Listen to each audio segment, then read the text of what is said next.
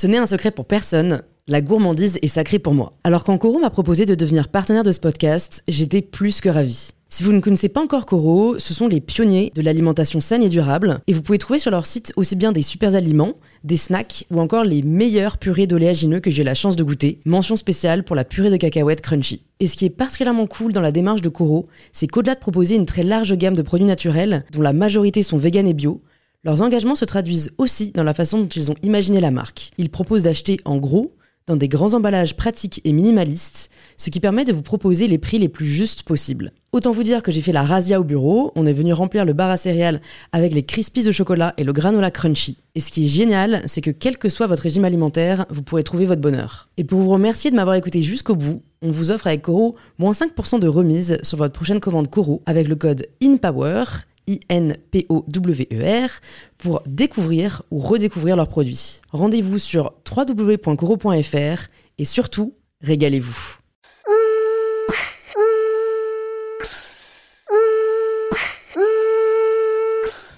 Bonjour à tous et bienvenue sur InPower, le podcast qui vous aide à prendre le pouvoir. Chaque semaine sur InPower, j'accueille des entrepreneurs, des artistes, des créateurs ou des créatrices, des passionnés qui ont pris le pouvoir de leur vie et cette semaine, c'est une créatrice de contenu et entrepreneur que je reçois. Son nom vous dit peut-être quelque chose, car Sabina est suivie par près d'un million de personnes sur les réseaux sociaux. Cette influence n'est pas le fruit du hasard, mais d'un soin tout particulier accordé au travail de l'image, qui fascine Sabina depuis plusieurs années. D'abord journaliste, mais aussi photographe, Sabina démarre sa carrière dans le monde des médias. Un monde qu'elle ne quittera plus et dont elle arrivera à percer les secrets. Un monde pourtant que ne lui apporte pas tout ce qu'elle recherche, en tout cas qui ne comble pas tous ses rêves, notamment celui de créer une marque de vêtements incarnant le style à la française. C'est chose faite avec la création de Pushka en 2021, dont Sabina nous partage les coulisses dans cet épisode. Des conseils en communication, en images, en entrepreneuriat, mais aussi des conseils de vie, c'est tout ce qui est au rendez-vous de ce nouvel épisode d'InPower. Si vous appréciez écouter InPower, c'est en vous abonnant et en en parlant autour de vous que vous pouvez le plus le soutenir et si vous êtes extra, vous pouvez laisser 5 étoiles sur Apple Podcast ou Spotify et me partager en commentaire vos retours sur InPower. Et je suis ravie de vous inviter à rejoindre cette conversation avec Sabina Sokol. Bonjour Sabina. Bonjour Louise. Bienvenue sur InPower. Je suis très contente de t'accueillir sur le podcast. Après notre rencontre, il y a très peu de temps, je crois que c'est la première fois que je reçois aussi vite quelqu'un après l'avoir rencontré, mais vu qu'on était déjà un peu euh, en train de parler des, de tes projets, je me suis dit autant l'inviter sur InPower. Donc, pour toutes les personnes qui ne te connaissent pas encore, est-ce que tu peux te présenter de la façon dont tu le souhaites? Alors, me présenter de la façon dont je me souhaite. En fait, comme j'ai écouté euh, le podcast de Léa Salamé, enfin que tu as fait avec Léa Salamé euh, en train, quand j'étais en train d'arriver ici, je vais, euh, j'ai un peu réfléchi. Donc j'ai décidé de dire. elle, a, elle a brainstorm. je me suis auto-brainstormée il y a une demi-heure. Bon, déjà, je m'appelle Sabina. J'ai 33 ans, bientôt 34. Je suis née en Roumanie, mais j'habite à Paris depuis très très longtemps, beaucoup, d'années. Et euh, je suis quelqu'un de très très déterminé dans la vie. Et j'ai beaucoup d'autodérision. Voilà, mhm. je tenais à le dire. Parce que je pense que je pense que c'est pas forcément quelque chose qu'on qu'on sait quand on suit les gens sur les réseaux. Euh, parce que je suis créatrice de contenu et donc je suis suivie sur les réseaux sociaux. Et je suis aussi créatrice euh, tout court puisque j'ai ma marque de vêtements qui s'appelle Pushka, que j'ai lancée il y a un an maintenant. Mhm. Et, euh, et, voilà. J'aime. Vas-y, vas-y, pardon, je t'ai coupé. tu voulais rajouter un truc Non, mais j'allais dire, j'aime bien le fait que tu commences en parlant de, tes, euh, de ta personnalité. C'est vrai que on le fait pas forcément, euh, vu qu'on est très, on est dans une société qui préfère les étiquettes ou en tout cas euh, le fait, voilà, de pouvoir mettre un peu des gens dans des cases. sauf que voilà, créatrice de contenu, en fait, il y en a plein de différentes et, chacune a sa patte, chacune a, a son univers. Donc, écoute, moi, il y, y, a des questions qui me viennent déjà. Déjà, le, passage en France, t'en souviens ou non C'était vraiment quand t'étais toute petite euh, euh T'as pas le souvenir de cette différence culturelle euh? Euh, si, si, si, parce que, en fait, j'étais toute petite puisque j'avais un an et demi ou deux ans. C'était juste après la chute de Ceausescu. D'accord. je suis née en 88. À Brashov, en Transylvanie. J'aime bien le dire parce que c'est stylé quand même comme région. et on fantasme beaucoup dessus. Mais c'est une très très belle région. Et euh, mes parents sont partis de Roumanie en, 80, en 89, enfin début 90, euh, juste après euh, la Révolution. Donc j'étais toute petite. Donc je ne m'en souviens pas. Mais puisque j'ai grandi en France pour moi toute ma vie. Mais je parle roumain couramment, je parle roumain avec mes parents. Je vais euh, en Roumanie très souvent, quand mm. même, une à deux fois par an euh, minimum. Et j'ai vraiment, pour moi, la double culture, même si euh, bon, je me considère plus française, parce que forcément, toute ma vie culturelle, mm. sociale, c'est fait ici. Ma langue maternelle, je pense en français. c'est hmm. un peu bizarre à dire, mais voilà. Aujourd'hui, je me force à parler avec mon bébé en roumain. Ça ne me pas forcément euh, naturellement. Mais j'ai quand même la double culture. Ok. Et c'est une force pour toi, euh, le fait de, d'avoir ces origines-là et de grandir dans un autre pays? T'as pas eu un moment. Euh, je sais pas, je trouve parfois ça peut être difficile de s'affirmer euh, sachant qu'on a euh, voilà une autre culture, euh, qu'on arrive, enfin voilà, t'étais pas forcément avec des personnes qui avaient cette double culture. C'est marrant parce que quand j'étais petite, quand j'étais enfant, bah, j'avais honte, j'avais honte de ne pas être française. Je voulais pas que ma mère ou mon père me parle roumain devant l'école en venant me chercher. Je voulais mm. pas que les gens voient, etc. Et alors que aujourd'hui, et même depuis, je dirais depuis l'adolescence, j'ai vite compris quand même que c'était une, richesse extraordinaire, une chance, enfin, d'avoir deux perspectives euh, sur le monde, euh, c'est et puis encore plus dans le contexte actuel. Ouais, c'est vrai. Euh, j'ai vraiment, pour moi, j'ai vraiment l'esprit français. parce que voilà, encore une fois, j'ai grandi là-dedans et c'est comme ça que je me suis construite, mais je me suis aussi construite avec bah, beaucoup de, d'éléments euh, d'Europe de l'Est et, euh, et, roumain. Et la Roumanie, c'est un pays, euh, enfin, c'est une langue latine, par exemple, le mm. roumain. C'est un pays qui a beaucoup aussi de similarités avec, bah, avec la France et les pays latins. Donc, Ouais, donc cette richesse, tu l'as vraiment senti. Et je crois avoir vu que tu as étudié, tu as vécu aux États-Unis après. Non Non, ok. Alors, tu as travaillé pour un journal américain, c'est ça, mais de, la France? Oui, exactement. Bah, D'accord. en fait, euh, bah, typiquement, tu vois, le, une des richesses d'avoir une double culture, c'est que comme j'ai deux langues maternelles, je, j'ai beaucoup de facilité euh, pour les langues et donc euh, bah, je parle vraiment très bien anglais.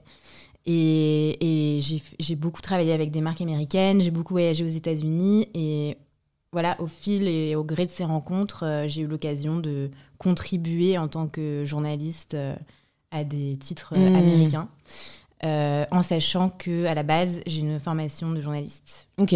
Qu'est-ce qui a fait que tu as voulu t'orienter vers le journalisme?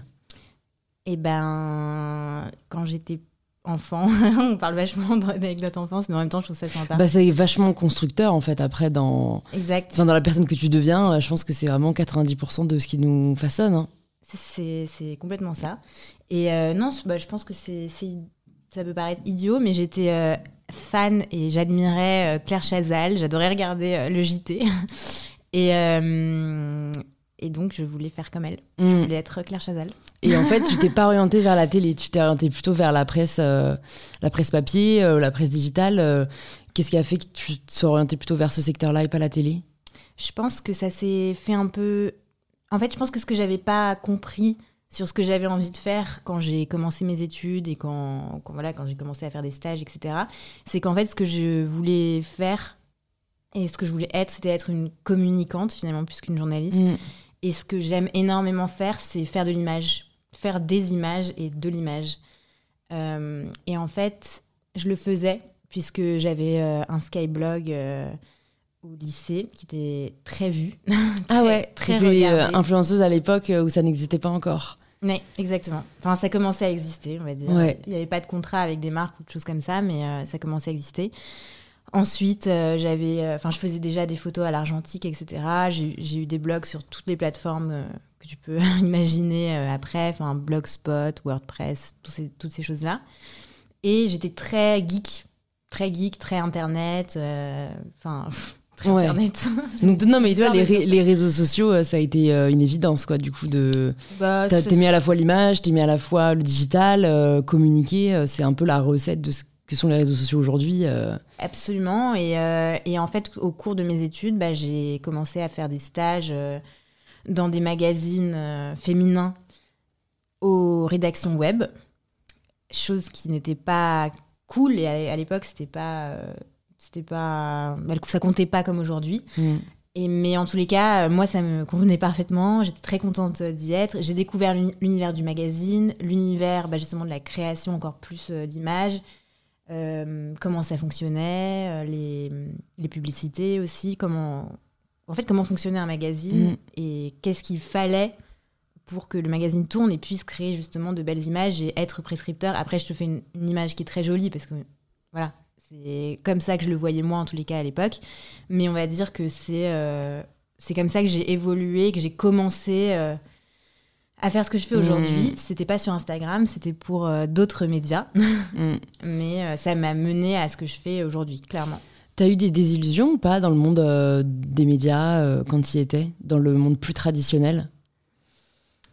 Hum, oui. Oui, oui, c'est sûr que j'ai eu des désillusions. euh. En fait, c'est surtout un monde où, quand tu arrives, et surtout quand tu es stagiaire et que tu connais personne, euh, je pense que moi, j'ai vraiment, quand, quand je dis que je suis déterminée, par exemple, j'ai vraiment mis le pied dans la porte pour euh, rentrer dans les rédactions. C'était pas. J'avais zéro piston. euh, mes parents travaillent absolument pas dans le milieu du journalisme ni de la mode. ou quoi que ce soit de, de ce genre-là. Euh, donc c'était vraiment par ma propre volonté. euh, Tu peux nous partager peut-être quelques conseils ou quelques méthodes que tu as mis en place pour, euh, Ben, le harcèlement. Alors précisons, pour ne pas précise, inciter à ce qu'on ne veut pas inciter. Oui, pardon, pardon. Non, non, je, bah, j'envoyais mon CV et puis des lettres de motivation et je relançais, relançais, relançais jusqu'à ce qu'on me réponde, quoi. Ok. Et ça marche parce que alors c'est fou. Moi j'ai l'impression que c'est si quelqu'un faisait ça, je le bloquerais, tu vois. Alors que peut-être il y a une démarche un peu du style. La personne, euh, je sais pas, euh, vient en bas de la rédaction et puis, euh, je sais pas, t'apporte un café avec une lettre ou non, enfin, je, je, je pense que ça me toucherait plus. Après, c'est peut-être parce que l'époque aujourd'hui fait que euh, il y a tellement de gens qui justement harcèlent, euh, relancent sur LinkedIn, sur les mails, etc. C'était peut-être moins le cas à l'époque. Ah non, mais moi, je Tu sortais téléphonais. plus du lot, quoi. Ah, tu téléphonais, ouais, c'est peut-être plus pratique aussi. C'est peut-être plus euh, inhabituel, on va dire, donc tu te démarques un peu plus. Mais je faisais tout, en fait ce que j'ai- ce que ce que j'avais en mon pouvoir sans aller jusqu'au harcèlement justement parce que Mm. non je, je me suis jamais présentée devant une rédaction ou pour euh, ou pas dans mon souvenir en tout cas Euh, mais euh, non non j'ai j'ai vraiment euh, bah, tout fait quand je voulais quand je voulais euh, intégrer un, un lieu de travail euh, je faisais tout pour euh, Mm. pour y arriver quoi Et ça, ça a marché, du coup, c'est comme ça que tu as eu tes premiers stages. ça a marché pour certains ouais Ouais. Ça Et ensuite, est-ce que euh, c'est par recommandation de média en média que Bah oui. tu peux évoluer? Ouais. Complètement. Enfin, en tous les cas, pour moi, ça s'est fait comme ça. Après, une fois que tu as déjà un nom référence sur ton CV, bah, Mm. c'est plus simple pour rentrer dans celui d'après. Si, si ton stage s'est bien passé, en plus, tu peux être- éventuellement être recommandé. Mm. Donc, forcément, puis tu grimpes comme ça Les échelons. les échelons, petite pierre à l'édifice Ouais. par petite pierre. Et qu'est-ce qui a fait du coup que tu décides de te lancer aussi plus Enfin, je sais pas d'ailleurs si ça a été euh, une euh, démarche de ta part. Est-ce que juste à continuer Skyblog et quand les réseaux sont arrivés, t'as basculé sur les réseaux? Ou est-ce qu'à un moment tu décides euh, bah, d'arrêter euh, euh, le journalisme pour euh, plutôt te consacrer à la création de contenu? Ça s'est fait par étapes. Ça s'est fait par étapes. Euh, déjà, quand euh, il y a eu Instagram, je me suis, un- j'ai mis longtemps à m'inscrire dessus et j'ai absolument pas compris euh, ce que c'était. Je croyais que c'était un logiciel de retouche. C'était un peu ça au début, faut se le Ouais. dire. Oui, sauf qu'en fait, donc je me suis mis dessus et j'ai commencé à uploader. euh, Enfin, c'était même pas uploader parce que je crois que tu prenais la photo directement. Je, je t'avoue que moi, je crois que j'étais pas là au début d'Instagram. Donc je me souviens pas. Je me souviens juste qu'il y avait, mais qui- je crois qu'il y a toujours d'ailleurs, ces filtres que tu peux mettre après tes photos. C'est ça. euh, voilà, c'est Donc, en fait, ce dont je me euh, souviens au début, ouais. C'est ça, en fait, moi je mettais plein de photos avec plein de filtres, euh, puis après, c'était juste pour avoir les filtres, quoi. Et un jour, euh, je suis retournée dessus alors que ça faisait, euh, je sais pas, genre trois mois que j'étais pas allée dessus. Et là, j'ai vu qu'il y avait des abonnés. J'ai enfin, j'ai vu qu'il y avait des gens qui me suivaient, genre euh, 500 personnes, un truc comme ça. Et J'étais là, mais quoi? Mais qu'est-ce que c'est que ça? Genre vraiment, j'ai pas compris. Je, ne- je ne, compre- je ne comprenais pas. J'étais là, mais pourquoi ils me suivent pour voir mes retouches photos? Ouais, ouais, c'était un truc très personnel en plus à l'époque. euh. Bah ouais, c'est ça. Donc, euh, donc non, non, j'ai mis du temps. Mais en même temps, je pense que l'avènement d'Instagram, dans mon souvenir, il s'est pas fait euh, du jour au lendemain. Non, totalement. Ouais, ça a été très progressif. Euh. progressif. Euh, Puis il y avait toujours les blogs, il y avait Facebook qui Mhm. comptait vachement. On était beaucoup sur Facebook. Donc euh, je mettais aussi tous mes, toutes mes photos, mes trucs euh, dessus. Mm. Euh, et puis, et puis j'ai continué euh, mes stages, j'ai continué mon freelance aussi, parce que j'ai commencé à faire moins de stages, à commencer à écrire en freelance, etc. J'ai trouvé mon premier CDI dans une rédaction, donc c'était c'était vraiment mon, mon rêve, un aboutissement, un aboutissement d'être embauchée dans une rédaction mode que je respecte, euh, que je respectais, que je respecte énormément, l'officiel, tu connais peut-être. Mm. Et, euh, et donc voilà, je travaillais en tant que social editor, c'était mon, mon titre. Donc je, je m'occupais en fait ben, de créer des contenus euh, pour leurs réseaux sociaux, pour le site, en collaboration avec des marques. Donc ça commençait déjà. C'était quelle époque ça? C'était en 2016. Ah oui, c'est hyper récent. Bah, ça fait six ans quand même. Ah ouais, non, d'accord. Je, je n'arrive- je- moi, en fait, après 2015, j'ai l'impression que c'était hier, mais ouais, ça Oui. fait déjà 6 ans quand même. Ok. Mais moi aussi, moi aussi. Mais bon, il y c'était a pas si longtemps quand même. Rassurons-nous. non, ah oui, c'est ça. C'était quand même il n'y a pas si longtemps. Et donc, euh, au bout d'un an et demi à peu près, j'ai j'ai démissionné parce que justement, je commençais un peu à, à gagner un peu d'argent euh, avec les partenariats euh, sur Instagram. Donc, ça me permettait de, de vivre. Et j'ai décidé euh, de démissionner pour me consacrer pleinement à la création de contenu. Mm. Euh, et ça a fonctionné de cette façon. Mm. En fait, Ah, je pense qu'il y a, y y plusieurs facteurs. Il y a le, le facteur euh, travail, évidemment. Ça, tu es bien placé pour le savoir. Même si on fait pas du tout le même type de contenu, euh, tu sais qu'il y a beaucoup de travail Mm. à, à fournir derrière pour faire quelque chose qui te plaît, dont tu es fier. Carrément.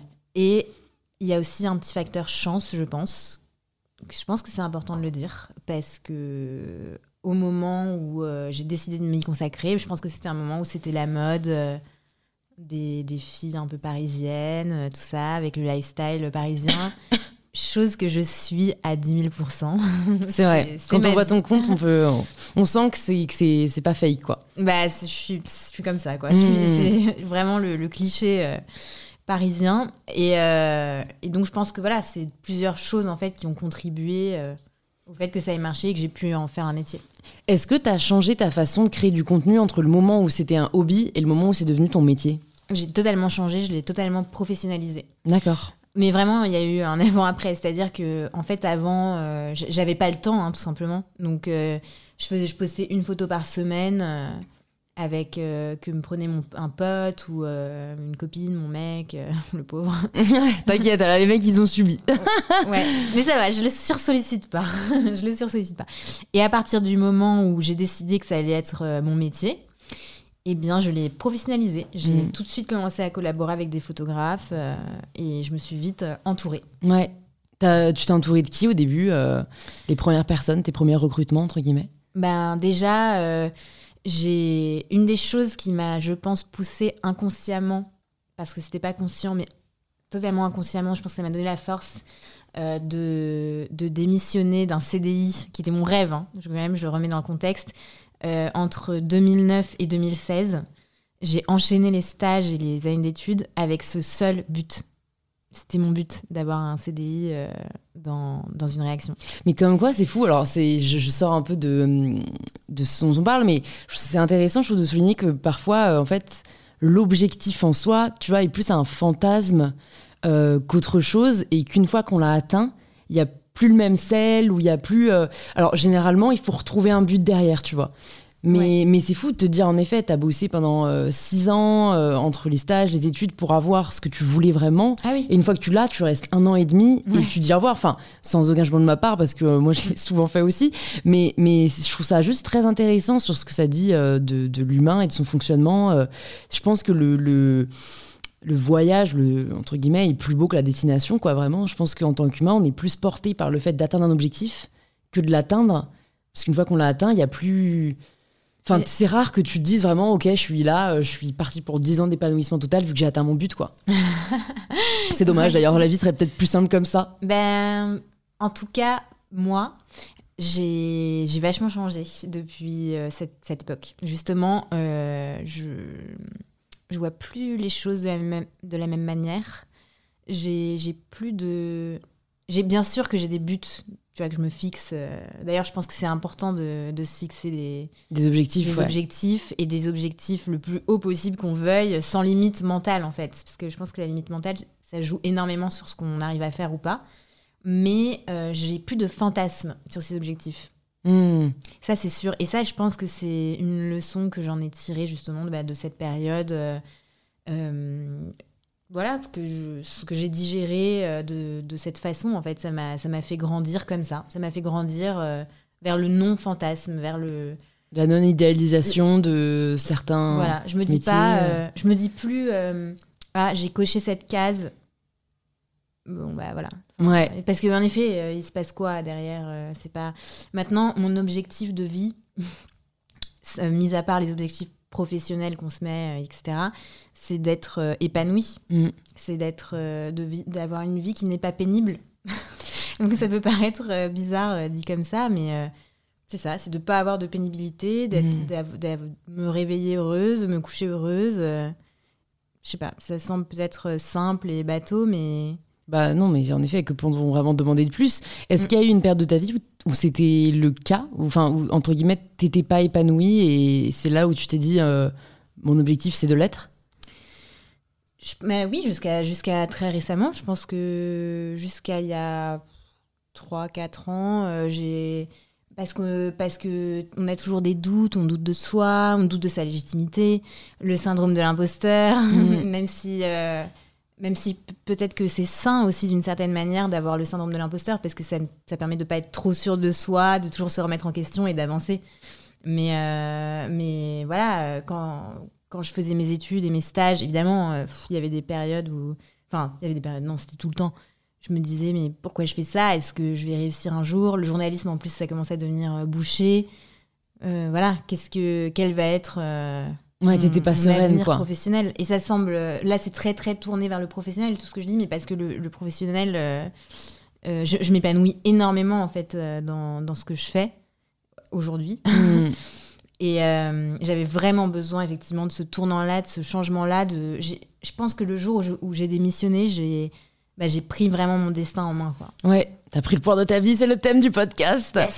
Et On est bon. est-ce que, euh, parce que j'ai l'impression, alors dis-moi exactement quand est-ce que t'as commencé à bosser sur Pushka, mais en fait j'ai l'impression que cet épanouissement euh, coïncide un peu avec l'époque où t'as décidé de lancer Pushka, euh, qui est donc ta marque de vêtements. Est-ce que c'est, je sais pas, est-ce que c'est à ce moment-là où tu te dis, en fait je me sens peut-être pas légitime et le fait d'avoir une marque de vêtements me permettra de gagner cette légitimité ou alors de, je sais pas, mettre plus à profit mes compétences. euh, Je- Il y y a de ça, il y a, y a- clairement de ça, parce que bah, c'est vrai que euh, on, peut, on peut croire, on peut avoir l'impression que créatrice de contenu euh, ou créateur de contenu, c'est pas un métier euh, qui est valorisant, euh, que c'est pas forcément euh, un métier intellectuel, etc. Alors que il n'y a, y a pas de différence pour moi à créer une belle image qui, va, qui allait sur papier glacé euh, il y a 10-15 ans versus la créer euh, pour aller euh, sur le téléphone ou sur l'ordinateur en fait.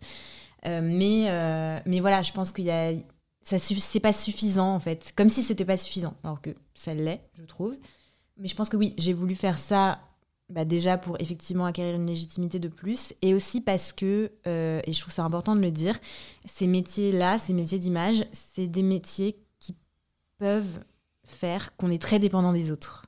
On est très dépendant des autres et du regard des autres, de l'amour des autres, Mm. bah, pour euh, vivre et gagner notre vie en fait C'est vrai. pour continuer.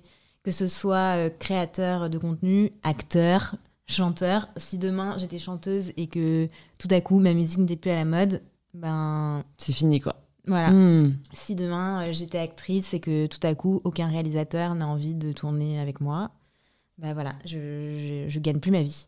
Donc, euh, bah, Pushka, c'est aussi une façon pour moi de, de me diversifier et de, encore une fois, reprendre mon destin en main, d'être, euh, d'être, de, de, générer, de générer en fait ma propre richesse, même Mm. si on n'est pas encore là, mais bon. Ouais, sub- subvenir, comme tu dis, à tes besoins et Ouais. sans, sans devoir dépendre des marques, des... Je comprends tout à fait et je pense que c'est une réflexion qu'ont de plus en plus euh, des créateurs. Euh, je pense à la fois parce que ça fait rêver d'avoir sa marque quand on ne connaît pas toutes les galères qu'il y a derrière, euh, mais que c'est aussi en effet un moyen de, de s'émanciper.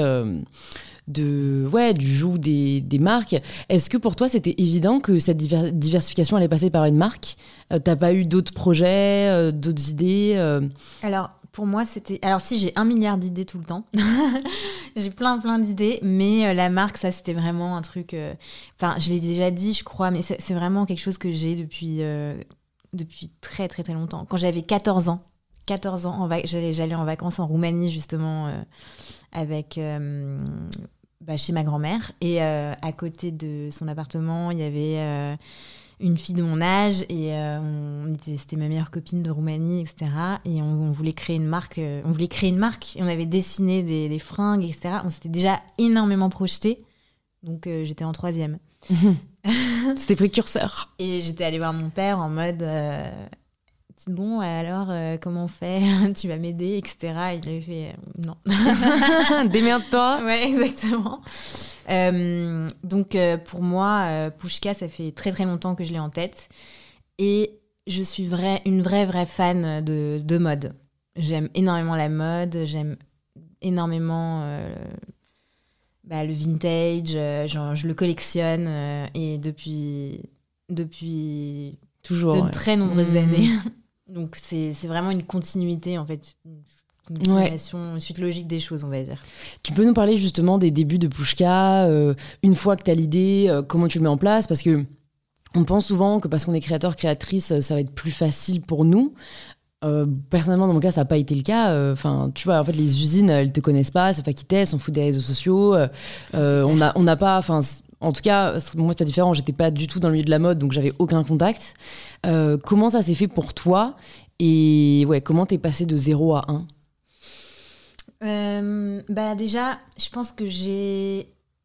Ce que j'ai fait mm, dans un premier temps, c'est plutôt que je n'ai pas fait, c'est-à-dire que je, je l'avais dans la tête, etc., mais je faisais rien du tout euh, pour, pour que ça se fasse, parce que j'avais souvent des propositions de personnes ou de- d'entreprises qui voulaient s'associer avec moi. Donc oui, quand euh, tu dis que c'est plus facile pour les créateurs euh, de contenu, en effet, ça peut l'être pour certains. Euh, donc j'ai eu beaucoup de discussions. J'ai eu pas mal de discussions, euh, dont certaines qui sont allées très loin, jusqu'à la signature de contrats, etc., avec des entreprises qui faisaient vraiment rêver parce que euh, ils avaient des marques d'énormes stars. Je dirais pas, pas besoin de dire, mais voilà. Donc voilà, forcément, t'es en mode euh, waouh. genre, Ouais, euh, c'est un privilège, quoi. Tu te sens. euh, ouais. tu te sens privilégié, etc. Et puis, euh, ça n'a jamais abouti parce que il me proposait pas des choses qui me correspondaient. C'est-à-dire que je pense qu'il y a, bah, il y avait une forme d'opportunisme, ce qui est tout à fait normal puisque c'est un business, business is business, et je le comprends totalement. Une forme d'opportunisme de se dire, bah voilà, on va aller chercher euh, euh, un- une influenceuse euh, qui a une communauté, et puis on va mettre son nom sur des vêtements, et puis ça va se vendre. Euh, sauf que moi, c'est absolument pas la façon dont j'envisage les choses. Parce que, comme je te l'ai dit, j'aime réellement la mode, j'aime réellement les vêtements, m'habiller, etc. Et j'aime réellement créer, en fait. Créer l'image de ma marque, c'est-à-dire que aujourd'hui, toute l'image de Pushka, ben, j'en suis la directrice artistique, donc c'est moi qui l'ai faite. Et j'ai pas envie de dire créer les vêtements parce que je suis pas styliste et que je travaille euh, aux côtés de stylistes très talentueuses. Euh, mais c'est quand même moi qui impulse vraiment l'idée euh, des vêtements. Mm. Euh, et je pense que ce serait impossible de faire fonctionner une marque et, euh, de créateur de contenu, d'influenceur ou d'influenceuse, quelle qu'elle soit, si derrière on sent qu'il n'y a pas l'âme, qu'il n'y a pas la personnalité en fait. Parce que effectivement, tu peux avoir la facilité de, de dire euh, que tu as moins besoin de marketing, de payant, euh, qu'une autre marque qui se lance de nulle part ou pour le coup euh, personne connaît. Euh, parce que tu as déjà ta communauté, mais si en fait ta communauté elle sent que, euh, que c'est pas toi, eh ben elle va pas acheter. Mm, c'est vrai. Non, mais c'est important de le dire. Et comme Mm. tu le dis, je pense qu'il y a des personnes qui se trompent sur euh, le marché, on va dire, de l'influence et, et, qui voient juste des, des, des, poules aux œufs d'or, alors qu'il y a beaucoup de cas qui montrent que s'il n'y a pas d'adéquation entre le produit et la personne, ça ne marche pas. Et, et, et, même si toi, tu parles beaucoup de mode, en fait, si ça avait, si ça avait été des vêtements que toi-même, tu n'aurais pas vraiment aimé porter, dont tu n'avais pas été à l'origine, je pense que ça aurait moins plu parce que ce qui plaît, c'est ton univers, ta patte. Et, et c'est vrai que rien de mieux que de le faire soi-même. Je crois que quand on avait parlé justement, quand on s'est rencontrés, tu me disais que tu attendais de vraiment rencontrer un ou une associée pour te lancer dans cette aventure.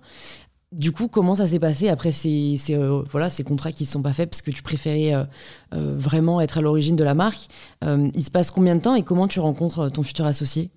Bah En fait, à partir du moment où ça ne s'est pas fait avec cette grande entreprise qui travaille avec des célébrités extrêmement connues, euh... Là, les semaines, c'est à son comble. ouais, c'est marrant, c'est marrant, chaud. Euh, et bah, j'ai décidé en fait d'arrêter euh, d'attendre que ce soit des personnes qui viennent à moi et de, de chercher, bah, de chercher en fait. Voilà, hmm. tout simplement. Je me suis dit, bah maintenant, je vais, je vais activer mon réseau. Ça fait ça fait dix ans que j'habite à Paris, enfin plus d'ailleurs.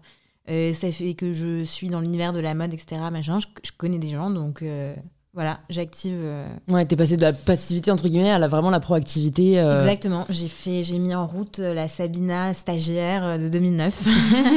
She's back. ouais, voilà. et puis, bah, c'est ça, en fait, j'ai demandé autour de moi, j'ai pensé à des noms. Et c'est donc par le biais de mon avocate qui, elle, est très connectée, connaît beaucoup, beaucoup de gens, qui m'a présenté euh, mon associé euh, euh, Marcy de Soultray. à l'époque, c'était pour. c'était je le rencontrais plus pour des fonds, avoir des fonds, en fait, pour, pour Pushka. J'avais déjà pensé au nom, j'avais déjà le logo, j'avais déjà entamé deux collections. Donc, je, enfin, en tous les cas, les dessins, etc penser à l'univers de la marque. Enfin, j'avais déjà bien avancé en fait de mon côté ouais. quand je l'ai rencontré. Et, euh, et puis, bah, en fait, il m'a proposé de s'associer. Et ça, ça me correspondait parfaitement parce que euh, il a une expertise dans le textile. Et il euh, m'a mis à disposition des, des, bah, une petite équipe qui, mm. qui travaille sur, sur Pushka. Parce que c'est encore une fois quelque chose que je n'aurais jamais, jamais pu faire seule. Et de toute façon, je, n'avais pas l'envie de le faire seule et c'est pour ça que je cherchais un associé. Hmm. Et là, c'était, on va dire, le, la rencontre euh, parfaite parce que, euh, parce que déjà, on a la même vision de, du business et de l'entrepreneuriat, je pense. Et, euh, et il y a une équipe. Ouais, c'est vrai que c'est ça aide au début. Parce que j'allais te demander si. Qu'est-ce que tu n'avais pas anticipé dans, dans les premiers mois, tu vois, de Pushka. Euh, je trouve qu'on a tellement de, euh, ouais, de, de, de, choses à gérer. Il y a tellement de choses qu'on n'avait pas anticipées qu'on peut vite se sentir débordé. D'avoir une, une, équipe, euh, clairement, ça aide au début. Mais est-ce que comme ça, tu as eu des réalisations en fait, dont tu n'avais pas du tout conscience avant de te lancer? Ben, j'ai anticipé que j'allais rien anticiper. T'en avais conscience dès le ah début. Ah oui, oui. Ah oui, oui. En fait, si tu veux, j'avais aucune. Bah, en fait, j'ai totalement conscience de mes failles. Donc, euh, moi, je suis pas. J'ai pas fait d'école de commerce. Euh, euh, je pense que j'ai peux avoir une, une fibre entrepreneuriale et un peu de bon sens, mais ce n'est pas mon métier de faire un business plan. Ce n'est pas mon métier de, de, gérer tout ce qui est opérationnel, logistique, etc. C'est vraiment des métiers en fait. Et même mm. le marketing finalement, ben, même ça, c'est pas mon métier. Après, alors, euh, mais c'est, euh, c'est le mm. débat est ouvert. Hein. Je, je fais partie, moi, des personnes qui pensent que tout s'apprend. Après, il y a clairement la question de ce qu'on aime faire qui, pour moi, est la plus importante. Mais tu vois, peut-être pour des personnes qui nous écoutent et qui se disent qu'ils peuvent pas se lancer parce qu'ils n'ont pas telle expertise, alors, autant être médecin, ça s'improvise pas. Autant, tu vois, dans l'entrepreneuriat, j'ai, je pense que à force de faire, on apprend. Alors, ça prend plus de temps que s'il y avait quelqu'un d'expert euh, au début, tu vois. Mais euh, tu vois, je pense que si tu n'avais pas eu euh, cet associé, tu vois, et que ça avait été peut-être quelqu'un d'autre qui était plus juste dans la logistique, tu aurais certainement mis les mains dans le marketing. Et en fait, tu te serais quand même bien démerdé, je pense, parce que voilà, tu itères, tu essayes, tu, prends, tu regardes ce qui marche, tu vois. Non, mais de toute façon, euh, je, je, comment dire, je suis au fait de tous ces sujets, de toute façon, euh, au sein de, ma marque et de Pushka. Mais euh, moi, je, suis, je trouve, je suis entièrement d'accord avec toi sur le fait que tout s'apprend et que avec de la volonté, on peut faire énormément de choses. Euh, en revanche, pour ma part, je pense aussi que je ne peux pas tout faire et je préfère faire ce dans quoi bah, je suis bonne. Mmh. Et ce dans quoi t'apportes le plus de valeur. Et, ouais. c- et puis ce qui me plaît le plus. Et en l'occurrence, ce qui me plaît le plus, encore une fois, bah, c'est tout ce qui va concerner euh, le vêtement et l'image. Mmh. Mais ça m'empêche pas de réfléchir à tous les autres sujets, puisque forcément c'est à moi. J'ai envie que ça fonctionne. J'y mets euh, énormément de, de cœur, d'âme, d'énergie, de, de tout. Enfin, tu, tu vois ce que c'est quand tu es dans ton lit et que tu réfléchis à ton, ton petit bébé, quoi. Mmh. Euh, Et t'as pensé, euh, est-ce que dès le début, t'avais conscience de là où tu voulais l'emmener Ou c'était juste au début euh, le côté euh, j'ai envie de donner vie à, ces vêtements et de les porter Parce que c'est difficile, je trouve, de penser stratégie dès le début. Alors il y a des gens qui arrivent très bien, c'est pour ça que je te demande. Euh, et d'autres qui sont plus en mode jour le jour. Bah, moi, je pense que je suis un peu des deux. Parce que, bah, comme j'ai j'ai- j'ai 34 ans dans, dans 10 jours, euh, j'ai déjà eu autour de moi voilà, des, des gens euh, qui, qui ont lancé des boîtes, qui, ou, qui ont essayé de lancer des boîtes, euh, où il y avait beaucoup peut-être trop euh, de peut-être trop de- d'anticipation, trop d'envie rapide que les choses marchent Mm. très vite et très bien. Et, et du coup, bah, moi, ça m'a. Par exemple, c'est vraiment des choses qui m'ont marqué. Et donc, pour euh, Pushka, je me suis toujours dit justement que je voulais absolument pas aller plus vite que la musique, plus vite que la musique en ce qui concerne la marque. Euh, je veux qu'elle grandisse au rythme auquel elle doit grandir. Mmh. Mais j'ai envie qu'elle grandisse, forcément. C'est évident, évident en fait. J'ai envie euh, que ça fonctionne, j'ai envie que ça soit connu, que les vêtements plaisent et que, et, et que ça devienne quelque chose de, de pérenne. Mmh. Ça, c'est sûr. Tu peux nous parler un peu plus de ces, de ces erreurs, entre guillemets, que tu as observées autour de toi, qui peuvent peut-être aider euh, des personnes qui nous écoutent, où tu t'es dit, euh, OK, donc ça, je vois que c'est une potentielle euh, épée quoi, qu'on peut, se, qu'on peut se planter. Euh, ça, à mon avis, c'est pas le mode de développement qui fonctionnerait. De quoi tu avais conscience déjà dans les écueils dans lesquels il fallait pas que tu tombes? Mais comment dire? Je, je sais même pas par où commencer. Vas-y, hein, tu peux prendre le temps de réfléchir si tu veux, on peut couper. hein. Je pense euh, s'engager dans une association avec euh, humilité, c'est hyper important, vraiment. Euh, pas se dire, pas se dire, on va être le prochain Amazon et puis on va le faire ça tout de suite, on va lever des milliers, des millions, pardon. Mm. immédiatement sans avoir fait la preuve du concept avant.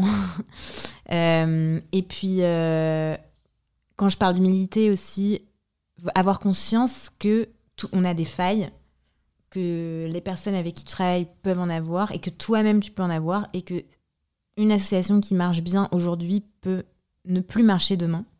Et donc, euh, se préparer à cette éventualité. Ne pas se dire, non, moi ça ne m'arrivera pas. Ouais, t'es très lucide, quoi, euh, sur. euh, Je trouve ça très très très important de, de le savoir. Parce que, et, et d'ailleurs, je pense que... Mais c'est comme pour un mariage. Signer des contrats de mariage. euh, Ça reste un contrat, quoi. c'est un contrat. C'est juste un contrat qui te protège un peu plus au cas où les choses tourneraient au vinaigre. Et on n'est pas à l'abri d'être surpris même de soi-même. Hmm. Donc, euh, ouais, pour moi, c'est vraiment euh, le truc euh, numéro un qui m'est resté en tête, quoi. Il y a une question que je me pose par rapport euh, à bah, ton activité de créatrice de contenu, mais qui au final, je pense, est aussi liée à ta marque. C'est que euh, toi, tu incarnes vraiment euh, ce rôle euh, de la parisienne. Et bon, comme tu l'as dit, en fait, ça respire quand même toi et, et- et ce que tu es. Mais euh, est-ce que c'est pas, c'est pas difficile parfois de toujours garder cette même image? Est-ce que parfois t'as pas envie de poster d'autres choses? Est-ce que parfois t'as pas envie de raconter autre chose? Et tu vois, est-ce que tu penses peut-être au jour où en fait cette image te correspondra peut-être plus? Hmm, bah non, c'est peut-être plus. C'est, je le vois plutôt euh, de façon euh, inverse. Je pense plus au jour où cette image ne sera plus à la mode et moi je serai toujours comme ça. Parce que, bah, effectivement, c'est comme je te disais tout à l'heure. euh, je, je pense qu'une des raisons pour lesquelles ça a marché pour moi, outre le fait d'avoir beaucoup travaillé, c'est vraiment le, facteur chance. C'est le fait que euh, à partir, au moment où j'ai décidé euh, de, bah, plus me montrer sur les réseaux, plus faire de contenu, etc. Euh, de cette façon-là, bah, c'était à la mode cette image très parisienne, etc. Je dis pas du tout que c'est plus à la mode. Et d'ailleurs, je pense que ça le sera toujours d'une certaine façon parce que le, le lifestyle parisien, le, le lifestyle français, c'est quelque chose qui nous est envié internationalement et quelque chose qui est incopiable. C'est vrai. C'est impossible de le, de le, reproduire avec authenticité si tu ne si tu l'es pas en fait. Mais c'est marrant parce que d'un certain côté, et c'est, je te challenge, hein, mais d'un certain côté, c'est pourtant ce que tu vends, entre guillemets, aux personnes qui te suivent. Ce côté, euh, bah, en fait, euh, ces personnes-là veulent te ressembler, aspirent à avoir cette coolitude un peu parisienne, euh, alors que, ouais, en fait, c'est, c'est juste ta personne et, et, et, ce dans quoi t'as baigné, quoi. C'est ça, et euh, je pense que le. Enfin, moi en tout cas, c'est vraiment. Euh, bah, tu vois, par exemple, la double culture, ça me permet d'avoir un recul là-dessus. C'est vrai. Et euh, parce que ça me permet aussi d'observer de, de, finalement, presque d'un œil extérieur, ces, ces choses de la culture française qui font que c'est une culture qui fascine à l'étranger. Et, et c'est pour ça, je pense, que je, que je me rends compte et que je réalise que ce n'est pas reproductible. Hmm. Ce si ce ne peut pas l'authenticité en fait, elle peut pas être euh, copiée. C'est vrai, elle peut pas être répliquée, ouais. C'est une source d'inspiration en fait. Mais alors, il y a une question que je me pose quand même aussi pour être euh, dans cette veine des réseaux sociaux qui aspire à relâcher la comparaison et voilà être plus dans le, bien-être euh, physique et mental. Est-ce que toi, t'as pas souffert euh, de cette image euh, parfaite de la parisienne où on attend vraiment que ce soit, euh, enfin, j'allais dire physiquement, c'est principalement physiquement en fait, tu vois, vraiment cette, cette perfection, ce standard idéal? Première question, est-ce que t'en as pas souffert? Et deuxième question, est-ce que t'as pas peur, malgré toi, de contribuer à euh, c'est bah, peut-être des complexes euh, ou le fait de des femmes ne se sentent pas assez. Alors bon, c'est compliqué comme question parce que tu es juste toi-même, mais tu vois, est-ce que c'est des réflexions que tu as eues? Alors totalement. Et, et oui, euh, je ne sais pas si je pourrais dire que j'en ai souffert, mais en tous les cas, j'ai ressenti cette pression, ça c'est sûr, que ce soit euh, pour euh, la silhouette ou pour euh, n'importe quel petit détail, comme par exemple avoir toujours les cheveux propres et bien coiffés et toujours les ongles faits. Mm. et, et j'ai, oui, franchement, je pense que j'y ai contribué et je pense que je l'ai subi à la fois pendant plusieurs années. Et ça fait pas si longtemps que ça que je m'en libère un petit peu. Je, je m'en libère un petit peu. Je pense pas que ce soit à 100%. Mais euh, par exemple, me montrer postpartum tel que j'étais euh, juste après avoir accouché, et même enceinte d'ailleurs, parce que avant, je te disais quand on n'enregistrait pas que j'avais pris 28 kilos pendant ma grossesse. Mm. Et montrer ça il y a quelques années, ça aurait été inconcevable pour moi. J'aurais soit essayé de dissimuler, soit, je le dis franchement, retouché. Mm. Et chose que je ne fais absolument plus euh, aujourd'hui. Et d'une part parce que euh, je pense que j'ai vieilli et que euh, je me rends beaucoup plus compte de l'impact que ça peut avoir, justement, ces images-là, euh, de perfection fausse, puisque ça n'existe pas ailleurs que dans le téléphone, cette perfection-là. l'impact que ça a eu sur moi, et d'autre part, j'ai perdu le fil de ma pensée. Non, mais tu, tu, disais qu'en effet, tu t'es montré tel que tu étais postpartum et que as, tu réussissais un peu plus. Est-ce que c'est après ta grossesse, justement, que tu as réussi à te libérer un peu plus de cette pression, de la perfection? Ou si c'est pas ça, qu'est-ce qui t'a aidé euh? Je pense que c'était un peu avant quand même. Mais oui, la grossesse, m'a complètement euh, libérée. En fait, je me suis dit, je suis comme ça. Donc. Euh, voilà. Ouais, ouais, ouais. Et puis en plus, le, le, fait que ce soit par la, la naissance d'un autre être, je pense qu'il y a un côté où tu te blâmes moins que. Enfin, moi, je sais qu'à l'époque où je rejetais mon corps, euh, tu vois, c'était, je m'en voulais à moi-même d'être comme ça. Mais alors, quand c'est parce que tu donnes la vie, il y a un côté où tu, tu vois quand même le pendant positif euh, de alors, oui cette prise de poids. Euh, ah ouais. Bah, t'es quand même. Enfin, moi, le, rapport au corps pendant la grossesse, j'ai trouvé ça. Enfin, moi, j'ai très, très, très mal vécu, justement, le fait de ne plus être maître de mon corps. Je, mon corps, je l'ai toujours énormément contrôlé en, ayant une alimentation très saine, en faisant beaucoup de sport, en, voilà, en contrôlant finalement euh, mon, son aspect, son aspect et, et ma santé. Et euh, enceinte, j'ai tout perdu, tout perdu euh, sous contrôle. Et je l'ai très mal vécu. Ouais. C'était horrible, vraiment. Oui, parce que t'avais des cravings, euh, t'avais, enfin, Bah, plus envie de faire du sport. Enfin, j'ai fait zéro sport. quoi. Ouais. j'ai fait, zéro sport. J'avais effectivement des fringales. Euh, et puis de toute façon, je gonflais à vue d'œil parce que j'avais de la rétention d'eau et que, bref, Ouais. Ça c'était comme ça quoi. Et, euh, et c'était dur c'était dur. Et euh, en même temps c'est pour ça que par exemple je- pour moi je voulais me montrer tel que j'ai tel que je- j'étais tel que je suis parce que c'est comme ça en fait dans la vie on change. Le- et surtout le corps des femmes notamment pendant une grossesse Enfin, d'ailleurs, non, le corps des hommes aussi, c'est bizarre de dire sur le corps des femmes, mais Ben, bon, la grossesse, ouais, on est quand même, euh, ouais. Plus sujette euh, aux variations de poids euh, du fait de nos hormones et tout. Voilà. Et, la pression coup, est quand même fait, supérieure. Voilà. Et pour moi, c'était plus du body réalisme. Tu vois. Ouais, Juste. bah, ouais. Mais c'est veut- ça qui aide le plus. Hein. J'ai lancé un hashtag qui s'appelle On veut du vrai. ouais. Et en fait, juste de montrer le vrai, c'est ce qui fait le plus de bien parce que c'est réaliser que peut-être l'exigence qu'on a envers nous-mêmes, là où quand on voit des corps retouchés, ben, on se dit qu'elle est légitime parce que si telle personne ressemble à ça, ça veut dire que nous aussi on peut y arriver. Euh, Ben, quand on voit qu'en fait cette personne-là ne ressemble en fait pas à ça parce que en fait euh, bah, elle a aussi pris du poids, parce que en fait quand elle retouche pas ses photos, elle a de la cellulite, Mm. euh, ça, ça décomplexe énormément parce que je pense qu'on s'enlève cette exigence qu'on se met envers nous-mêmes quoi. C'est ça. Et euh, voilà, pour moi, c'est c'est maintenant, c'est plus du tout quelque chose que j'ai envie de faire, en fait, de montrer une image trop lisse, trop parfaite. Et d'ailleurs, euh, je, je trouve que c'est. bah, Il y a moins de charme aussi à la perfection. Enfin, en fait, C'est vrai. de ça c'est je le pense vraiment et puis euh, il y a aussi un, euh, un- une autre chose c'est que euh, bah, justement quand je véhiculais quand je faisais très très très attention à ce que ce soit toujours parfait etc mais attention je dis pas que je le, je le fais plus du tout hein. Enfin je fais quand même attention euh, ce serait mentir que de dire que je veux pas euh, proposer des belles Mhm. images tu vois mais en tous les cas avant c'était exacerbé et ben j'étais terrorisée euh, par le fait que qu'on puisse me voir en vrai, me croiser dans la rue et être déçue. Et du coup, bah, maintenant, euh, je ne le suis plus, puisque maintenant, je montre exactement. euh, Ouais. Et j'en rigole même, parce que je me dis, bon, je pense que j'ai vraiment pas fait rêver grand monde sur les réseaux sociaux avec ma grossesse, que j'ai vraiment beaucoup dit ce que, enfin, mes ressentis, etc. Mais, euh, mais oui, je, je, je me suis aussi un peu libérée de cette façon-là, on va dire. Mm.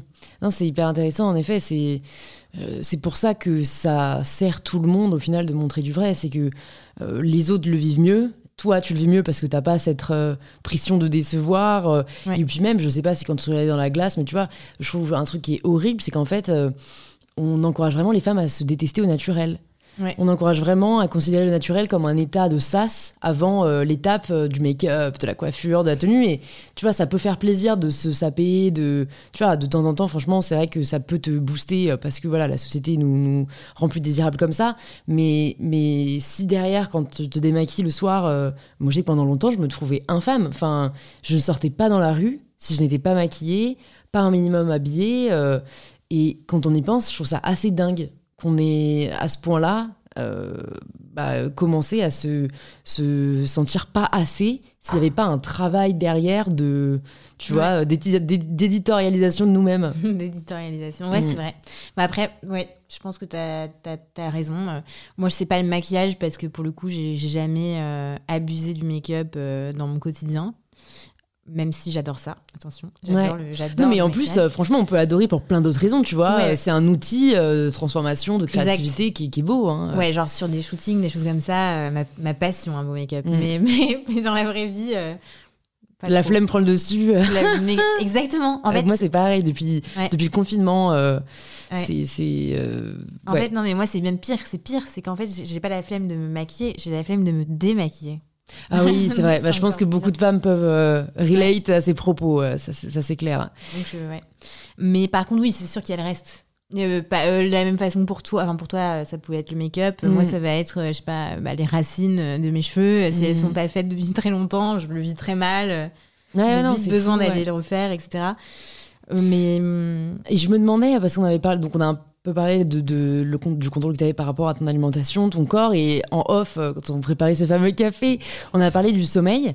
Est-ce que, euh, est-ce que toi, tu as vécu comme ça des changements dans ta vie où tu as réalisé que abandonner telle ou telle habitude t'aidait à être, tu vois, mieux dans ta peau, mieux dans ta vie, tu vois, que ce soit dormir plus, que ce soit changer d'alimentation, que ce soit, je sais pas, abandonner une habitude un peu toxique que t'avais? Mais j'ai abandonné plein d'habitudes toxiques parce que, parce que je pense que j'ai un, un, tempérament assez euh, tout ou rien. Euh, donc j'ai abandonné la cigarette. Bravo C'est pas mal. Euh, j'ai abandonné la, la, nourriture qui me faisait pas du bien à mon corps. Enfin, c'est-à-dire, j'ai fait un rééquilibrage alimentaire il y a cinq ans.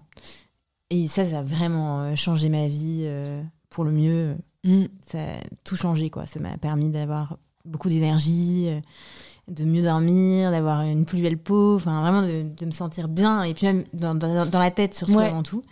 Et puis, j'ai abandonné le fait de me coucher tard, de me coucher très tard et de me lever trop tôt, donc de pas dormir assez.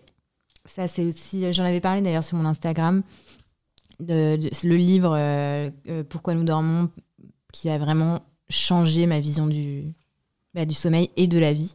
En fait, c'est vraiment des piliers euh, de la vie, de la mmh. santé, le, sommeil, l'alimentation et le stress. Mais ça, je, pense que tout le monde n'a pas la capacité de le contrôler. Mais pour moi, je pense que j'ai aussi abandonné le stress. Alors, ça peut paraître paradoxal parce que j'ai une vie professionnelle intense et personnelle aussi.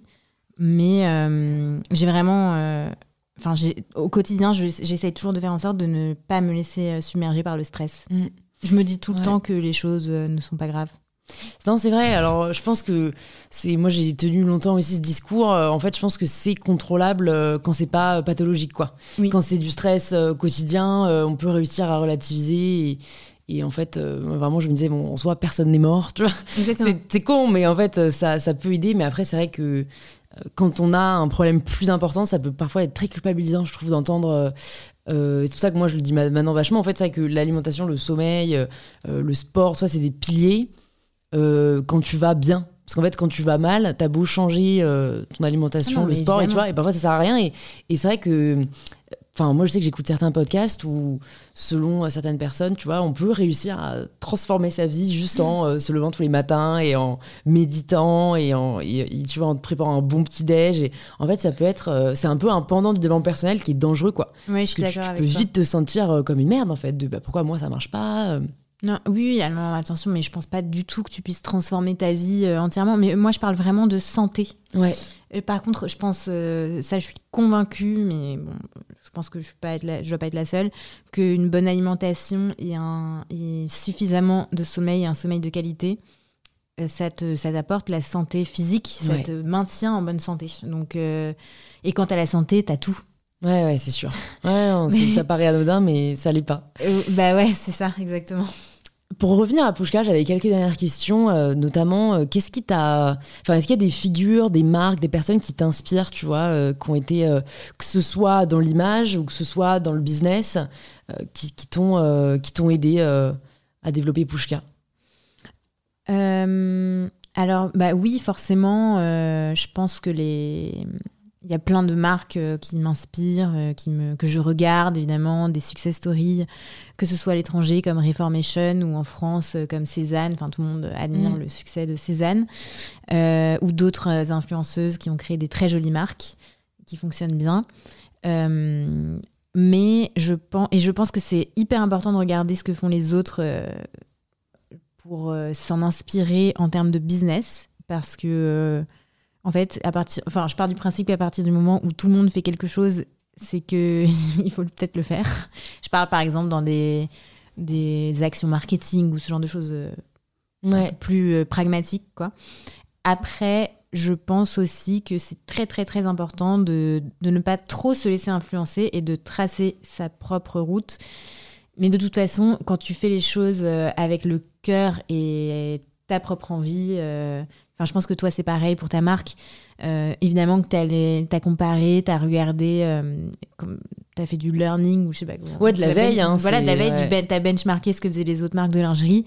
Mais euh, ta marque à toi, elle est unique parce qu'elle vient de toi et de ton et de ton envie, de ton idée et de ce que tu de ce que tu aimes. Ouais. Donc euh, en fait, c'est c'est ça qui fait le La singularité de nos personnes font que euh, aucune marque pourrait être similaire. euh. exact. Et je Ouais. pense que personne euh, ne sera jamais Cézanne, personne ne sera jamais Reformation parce que c'est la même chose. Les filles qui l'ont créé, elles ont fait pareil. Elles ont, enfin, je, je suppose qu'elles ont dû faire pareil. Elles ont Mm. dû benchmarker des marques qui leur plaisaient et se dire bah Ouais. Moi, c'est cet univers que je veux créer. voilà. Ouais, mais c'est ce qui est triste euh, d'un autre côté. Après, c'est une réflexion plus globale sur l'univers de la mode, mais en fait, euh, je trouve que cette singularité qu'apportent les créatrices, les, marques indépendantes, euh, c'est c'est tellement difficile de concurrencer avec la fast fashion. Où, tu vois, j'ai appris récemment que Chine. Donc je savais que c'était évidemment la catastrophe en termes environnementaux, mais en fait Chine, c'est littéralement une usine où on dit aux stylistes, je sais même pas si on peut vraiment, euh, enfin si, ça doit être quand même des stylistes, mais où en fait dès que genre Kylie Jenner a porté un haut, euh, un bas sur une photo Insta, en fait on les mobilise pour qu'elles le dessinent, pour que ça parte à l'usine et comme elles détiennent leurs usines, que c'est un truc vraiment d'ultra fast fashion, en fait il faut que la semaine prochaine ou quelques jours après, Mm. le, le, le dupe soit prêt à être mis sur le marché à des prix hyper compétitifs et Ouais. et en fait, euh, parfois, euh, je trouve que je sais pas ce que tu ressens, mais euh, quand on est, quand on essaie de faire les choses bien, quand du coup on a aussi des prix plus chers parce qu'on essaie de rémunérer justement euh, toutes les personnes dans la chaîne de production, c'est, je trouve ça parfois un peu euh, bah, désespérant quoi, de dire en fait on, la, con- la concurrence elle est pas fair quoi, elle est pas équitable, on joue pas avec les mêmes euh, outils et on n'a pas les mêmes, euh, la même puissance de frappe et, Ouais. et c'est, entre guillemets les gagnants quoi. Bah oui, oui, euh, complètement. Et c'est totalement désespérant. Et d'autant plus que la grande majorité des gens ne comprennent pas euh, le, prix des, le prix des choses, en Mhm. fait, tout simplement. Et ça, je m'en suis vraiment rendu compte quand on a lancé euh, Pushka, euh, que, que les gens ne, ne, se rendaient pas compte de ce que coûtaient les choses. Et parce qu'on est i- trop habitué à avoir des t-shirts à 5 euros de chez Chine ou autre. Mhm. euh, Enfin, voilà. Et effectivement, euh, c'est C'est un travail d'éducation à faire. c'est un euh, travail d'éducation à faire. Et en même temps, je pense aussi qu'il y a quand même. euh, bah, il y en a quand même euh, pour tout le monde. Il y a aussi de la place. euh, bah, il y a quand même des gens euh, comme toi et moi, par exemple, qui aimons. euh, Et toutes les personnes qui nous écoutent. et toutes les personnes qui nous écoutent, euh, même si je les connais pas, mais je n'en doute pas un instant. Euh, voilà, qui, qui aiment les choses euh, plus durables euh, et, sans, et sans même parler de d'éco-responsabilité, mais juste au moins, au minimum, équitable dans le sens où les, chaque personne de la chaîne de production est payée équitablement, Hmm. comme tu l'as dit. Est-ce que toi, pour le coup, l'éco-responsabilité, c'est une problématique que tu avais en lançant Pushka? Euh, je- franchement, j'ai pas envie de dire euh, oui, parce que si j'avais vraiment cette problématique, j'aurais pas de marque. C'est sûr, euh, c'est sûr. après, c'est une marque qu'on fabrique en Europe, donc on a essayé de faire le circuit le plus court possible. Pour nous, à l'heure actuelle, c'est pas possible de fabriquer en France parce que c'est trop cher et que on n'a pas la clientèle pour, je pense, Mm.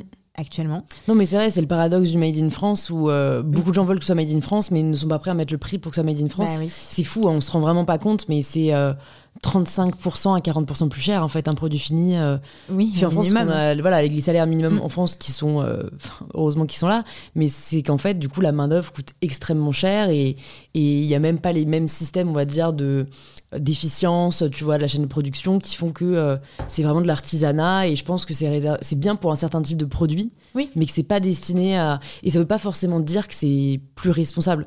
Dans le Mm. sens où, enfin, tu vois, euh, un Paris-Nice, euh, euh, nous on produit au Portugal, enfin, c'est quasiment la même chose, tu vois. Ah oui, Et ça permet d'être plus accessible. Donc ça, c'est vrai que c'est des choix à faire. euh, Exact. C'est des choix à faire, mais euh, donc euh, par exemple, je sais pas comment dire. Pour moi, j'ai pas du tout envie euh, pour ma marque d'être dans le greenwashing. Donc j'ai même pas envie de, de parler de d'éco-responsabilité ou ce genre de choses. Je préfère en faire en fait faire. Ouais, ouais, ouais. C'est sûr que à l'heure actuelle, euh, on- je- je- et depuis le début, j'ai toujours voulu faire euh, du mieux que je pouvais pour ma marque. Et C'est déjà, c'est déjà pas mal. si Ouais. toutes les marques pouvaient faire ça. Et, et, on- et je pense qu'il y a une place euh, à l'amélioration euh, très largement. Et, et plus on aura de. Plus, plus, Pushka sera connu et plus Pushka aura de, de, de gens qui, qui aiment la marque, plus on aura cette possibilité aussi d'aller plus loin dans, cette, euh, dans cet engagement. Mm. Génial. J'ai quelques petites dernières questions pour toi. Est-ce que tu peux nous partager une ressource, euh, un livre par exemple, euh, que tu as beaucoup apprécié, que tu aimerais recommander aux personnes qui nous écoutent? Oh là là.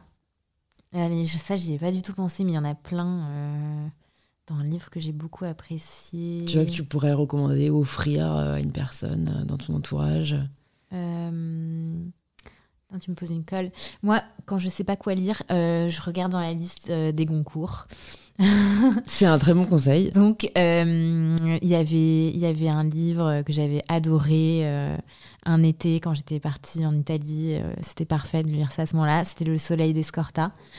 Il y en avait un autre que j'avais lu en vacances sur Zelda Fitzgerald. Mais il faudrait que je retrouve le titre.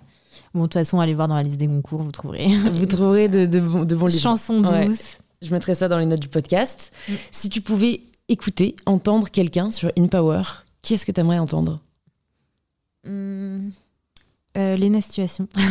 Ok. Euh, écoute, ouais, je, je, je crois qu'elle a déménagé aux États-Unis, mais peut-être quand elle repassera à Paris.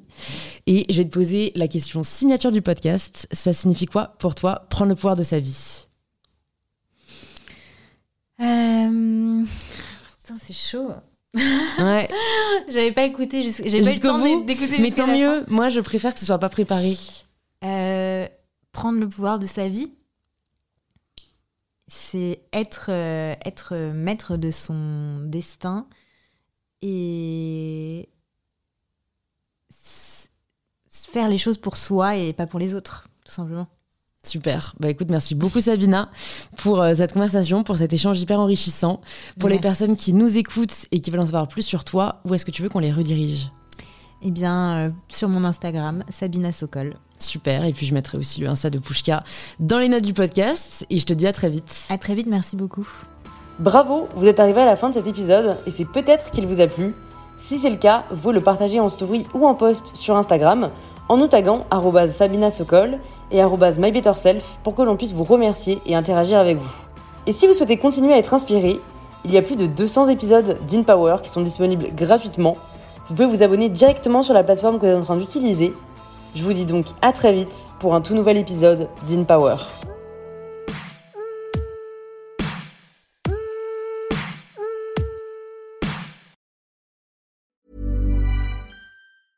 Even when we're on a budget, we still deserve nice things.